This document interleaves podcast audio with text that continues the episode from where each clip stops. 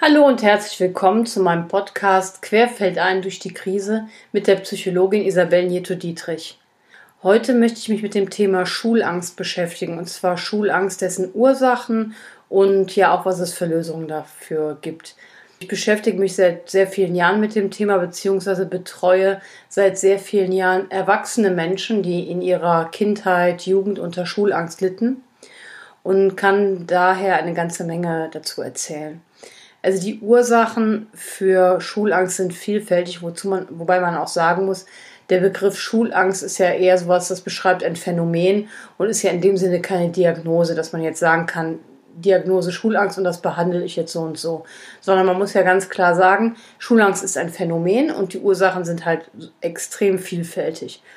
Da gibt es eben solche Themen wie Mobbing, da gibt es, also das Thema Mobbing betrifft natürlich, man kann von den Lehrern gemobbt werden oder Menschen können oder die Schüler können von den Mitschülern gemobbt werden. Also das ist sehr unterschiedlich, aber es gibt halt eben auch Schüler, die von den Lehrern gemobbt wurden, aus welchen Gründen auch immer. Also wirklich aus sehr, sehr vielen Gründen. Und dann gibt es aber eben auch sowas wie ja, Drogenprobleme, die in einem bestimmten Alter auftreten die ja entweder dazu führen, dass man nicht mehr zur Schule kommt oder man beginnt aber mit Drogen, besonders mit Cannabis, um dieser Schulangst so ein bisschen entgegenzutreten. Denn hinter einer Schulangst befindet sich ja sehr, sehr oft, äh, signifikant oft, befindet sich ja sowas, das nennt man soziale Ängste, soziale Phobie ist das ein psychologischer Begriff dass jemand eben ja sich nicht traut, in Menschenmengen zu gehen oder Hemmungen hat, mit anderen Menschen zu sprechen. Das Phänomen kennt man ja auch noch aus dem Erwachsenenalter, dass viele Menschen so eine Nervosität spüren, wenn sie in großen Gruppen sind oder wenn sie vor vielen Menschen sprechen müssen. Und dieses Phänomen, dass man da so eine Scheu und Hemmung und auch Ängste entwickelt, das ist halt sehr typisch für die für das Jugendalter und muss auch nicht immer zu einer gravierenden Störung wie Ängsten führen, sondern da muss man einfach genau hingucken, ja, was kann man da machen oder wie kann man dem Kind da Unterstützung bieten, dass es da einfach selbstsicherer wird. Ja, und weiter zu der Schulangst an Ursachen ist einfach zu sagen, dass natürlich dahinter ein sehr starker Leidensdruck steckt und dass man davon ausgehen kann oder dass ich aus meiner Erfahrung sagen kann, dass die Ursachen wirklich zu einem signifikant hohen Anteil im Elternhaus einfach zu finden sind.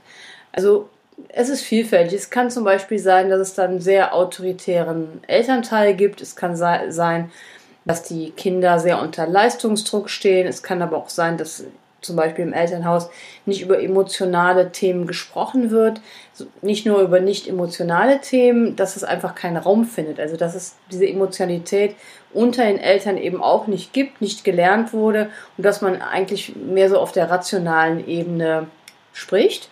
Und gerade in der Jugend ist es ja so, dass gerade die Emotionalität sehr, sehr wichtig wird und auch die Jugendlichen das ja für sich herausfordern. Was ich damit sagen will, das heißt, man fängt ja an, die eigene Identität mehr und mehr begreifen zu wollen, sich damit zu beschäftigen und auch die Emotionen finden immer viel, viel mehr Raum, als es in der Kindheit der Fall ist. Nicht pauschal gesagt, aber man kann schon sagen, dass natürlich mit auch dem Interesse am anderen Geschlecht oder am gleichen Geschlecht, wie auch immer, dass da eben auch Emotionen hinzukommen wie Ängste und Unsicherheit.